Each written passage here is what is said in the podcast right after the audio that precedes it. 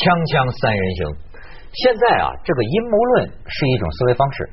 我还在有一回，还一个美国人写了本书啊，他就说啊，阴谋论是第三世界就发展中国家的民众对于自己不太了解的这个事情的一种想象方式。就是哎，他你看他这么来理解。我也想说的是，最近新闻当中，包括我们谈的话题当中啊，你要是看资料，你有时候你总能发现一些你想不到的一些角度。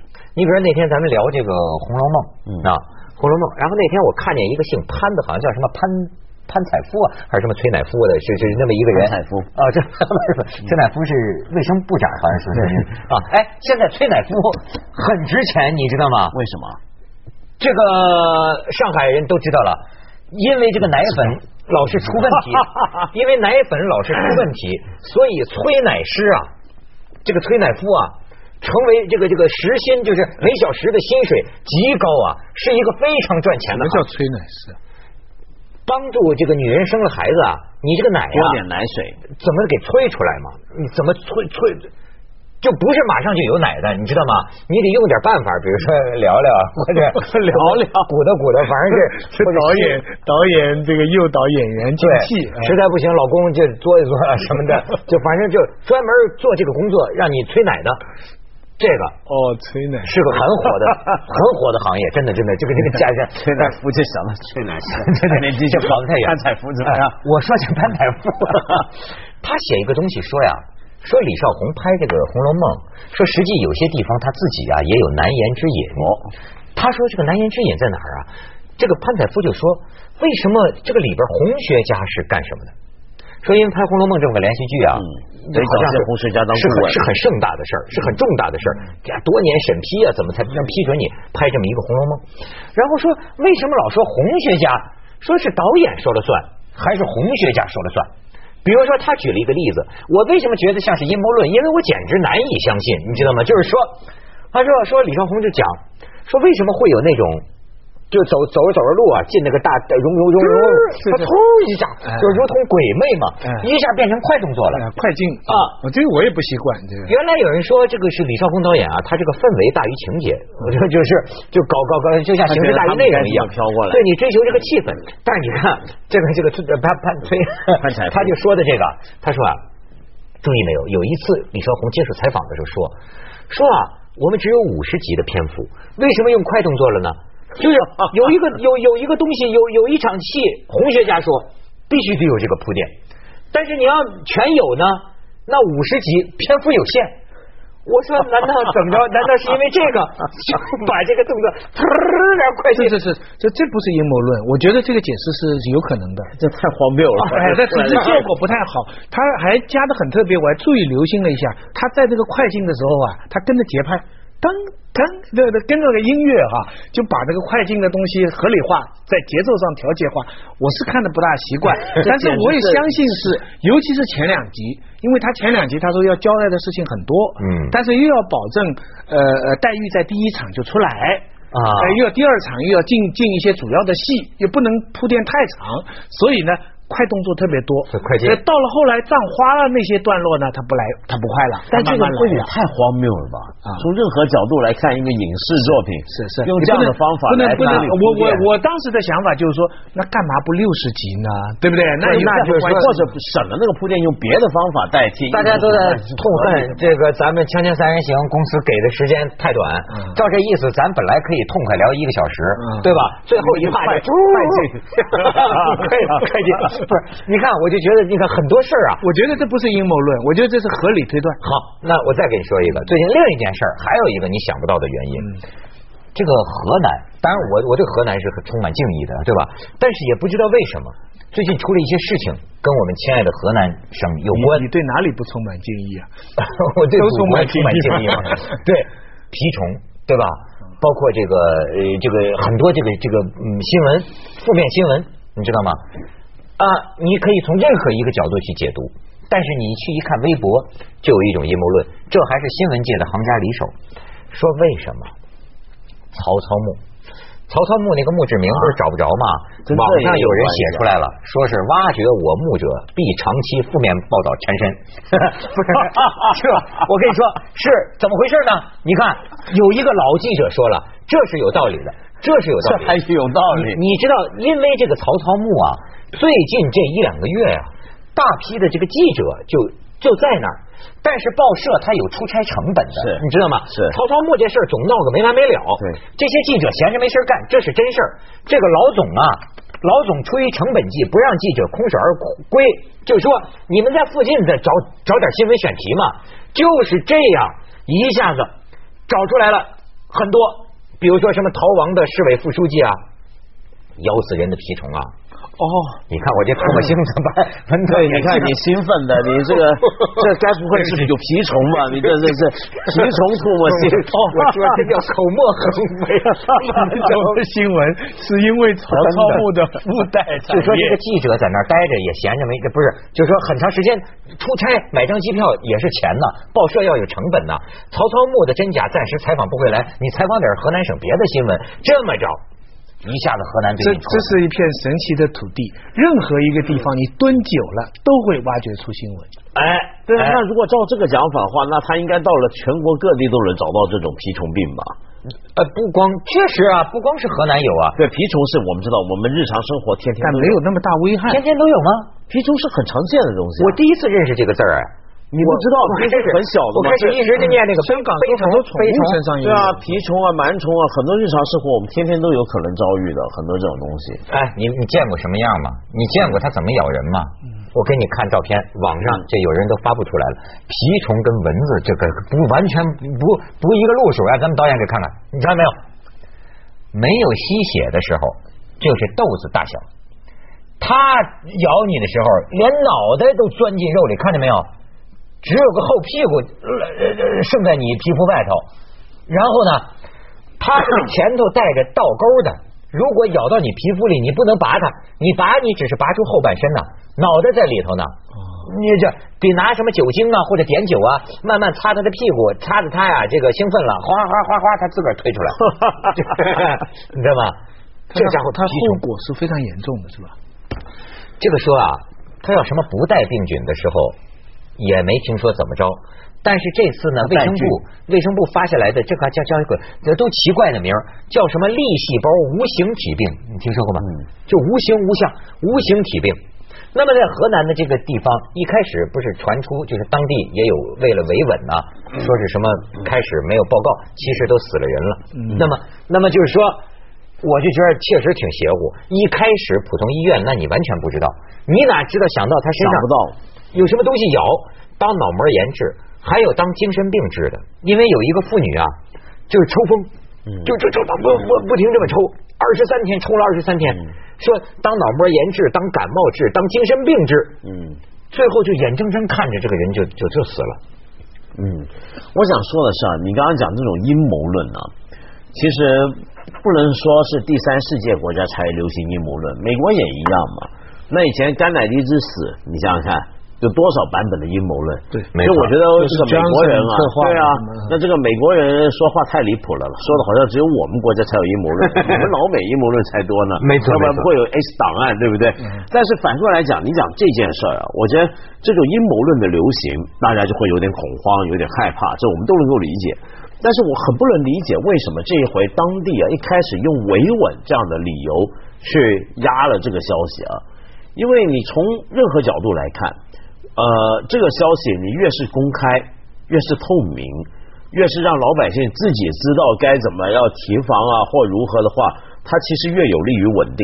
要不然这种恐慌啊，阴谋论往往来自哪里？阴谋论它都是口传的，基本上对都是口传的，或者是电邮啊，或者是单对单的一个传播。要抑制阴谋论扩散的最好的方法，就是一个很公开的、开放性开放的一个信息。那这个阴谋论呢，就比较能够受到压抑。你仔细想想，他为什么要隐瞒？为什么说维稳呢？他是怕当地的人民听到这个东西，社会秩序乱，恐慌啊，产生恐慌。这这是一个原因，或者是他怕追究责任。这蜱虫在这里多，你这个地方有什么原因造成这个蜱虫多？这个这个值得追求，这个这个好像不能不能算一个这个就不是，但不是当然了，如果说这种菌在这个地方，那更不是他的责任了，是吧？这是天灾嘛。当然就是说，是不是有这个瞒报我也是听那帮采访曹操墓的记者，他他他他们说的啊，这个东西当地的官方他也并没有承认说我们瞒报嘛，对吗？咱们先去一下广告，锵锵三人行，广告之后见。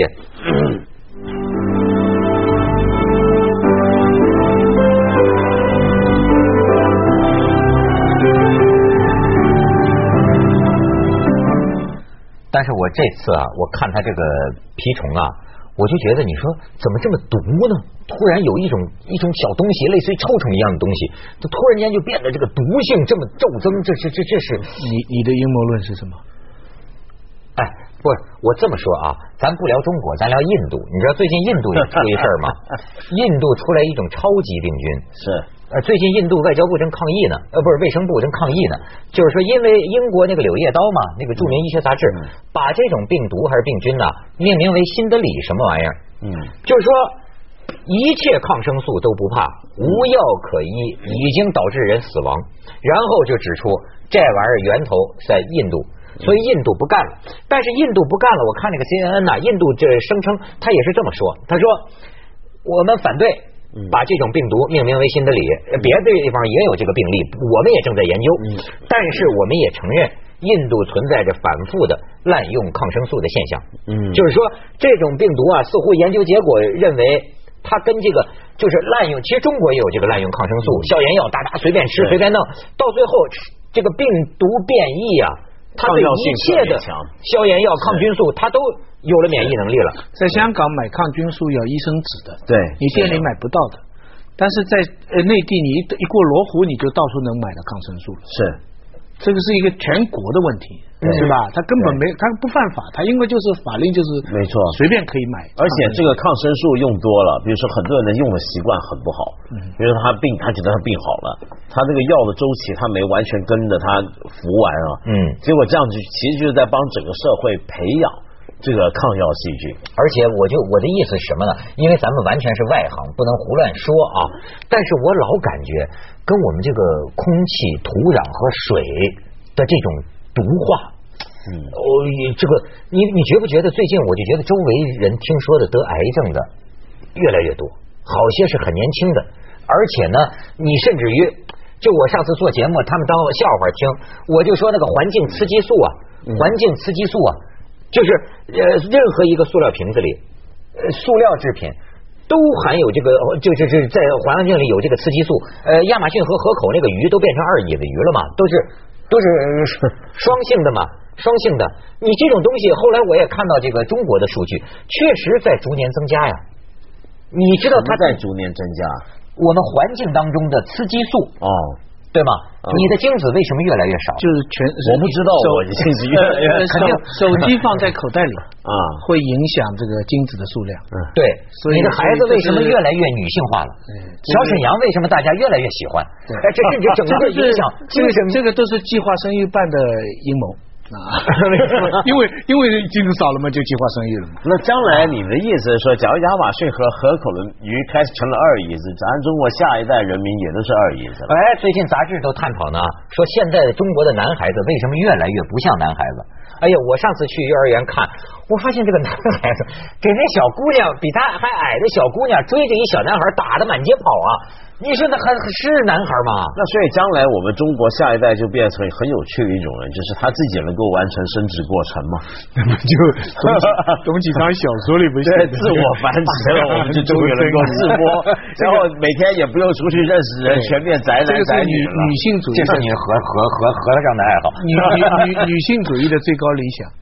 他们认为女性主义者反男权反到一定的困境以后，最后就是不要你们男的这个东西嘛，对，就是单单性繁殖最好。这个是瞎聊了啊，但是这是瞎说。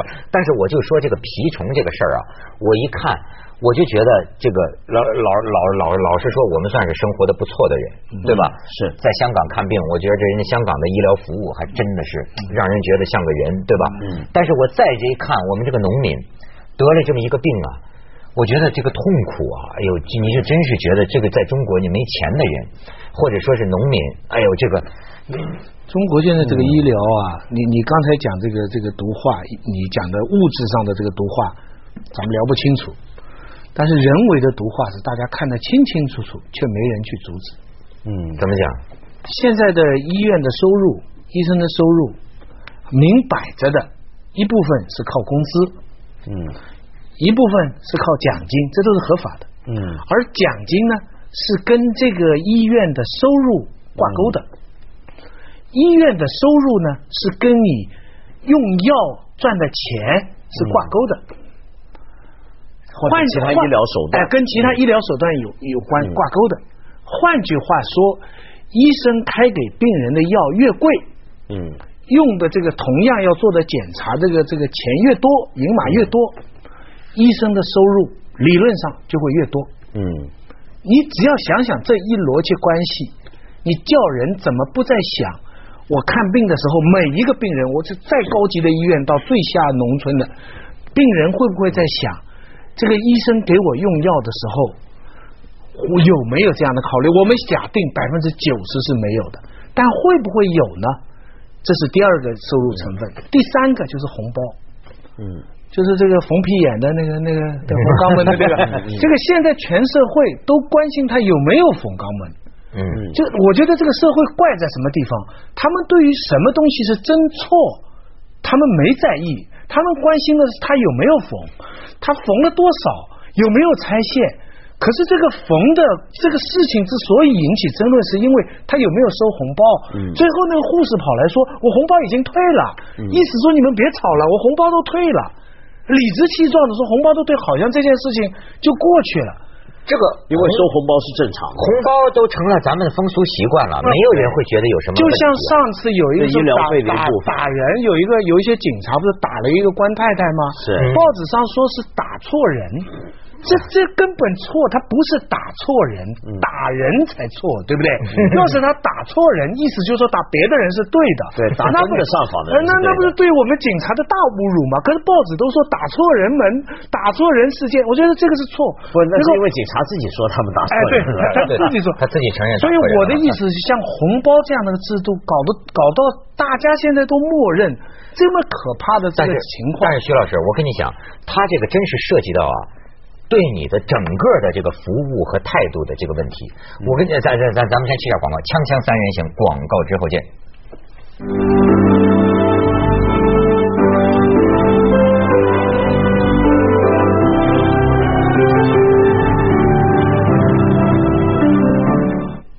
你知道我为什么说这个什么红包不红包啊？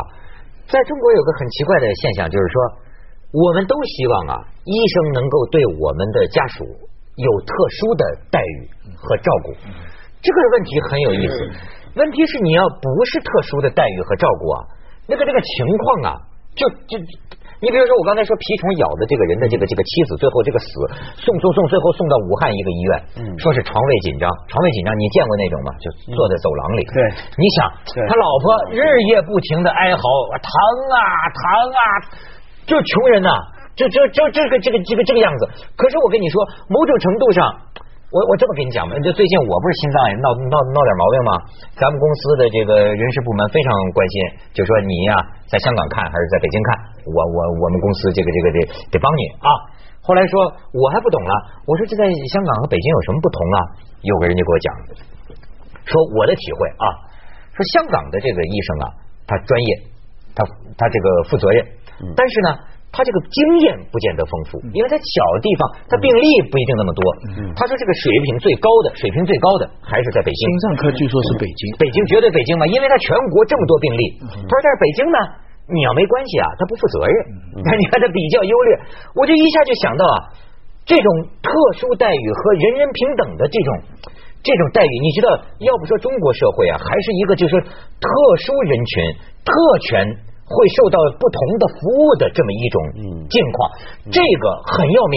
我跟你说，就是你比如举个很简单的例子，我拿交通做比方啊，咱们公司有时候会呃主持人可以从深圳坐一个双排车到大埔，按说这是一个特殊的一个待遇，可是我有些时候宁愿不坐，因为什么呢？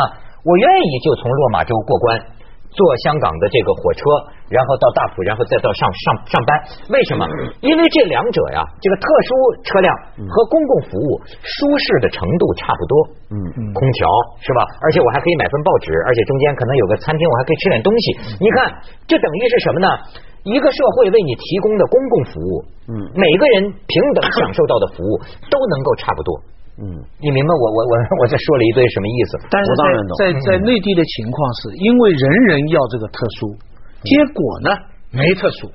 没错，这红包其实假如人人送的话，医生呢，我听他们说说实在话，医生跟你讲实在话，他开刀是一样的，他不会因为你没红包，他跟你就给开坏了，没有，而是现在到了什么程度是病人自己有心病，不放心，没错，你他妈没塞个几千上万的，你不敢让他动手术，性命交关，变成有一个恶性的东西啊，就是医疗过度。就是病人啊，慢慢的在中国，我发现很多去看医生的人啊，他养成一个习惯，要看看你给我多少药，药不够多呢，他觉得你不够好，不是好医生，他宁愿多给你点红包，多给点钱，买多点药，这药还要贵，嗯，然后医疗过程呢越漫长越好，用的道具啊、技术啊越夸张，花样越多越好。但其实，在现在很多的国家的医疗里面是尽量减少干预的，其实你用不着那么多的东西，但是问题是。医生呢觉得要给医院创收，用的越多越好；病人呢也觉得这个要用的越多越好。结果现在我们其实中国很奇怪，一方面说医疗资源不够啊，但另一方面在很多大城市医院，我们是高度在浪费。他因为医院是在开店嘛，他就是对吧？全是在开店。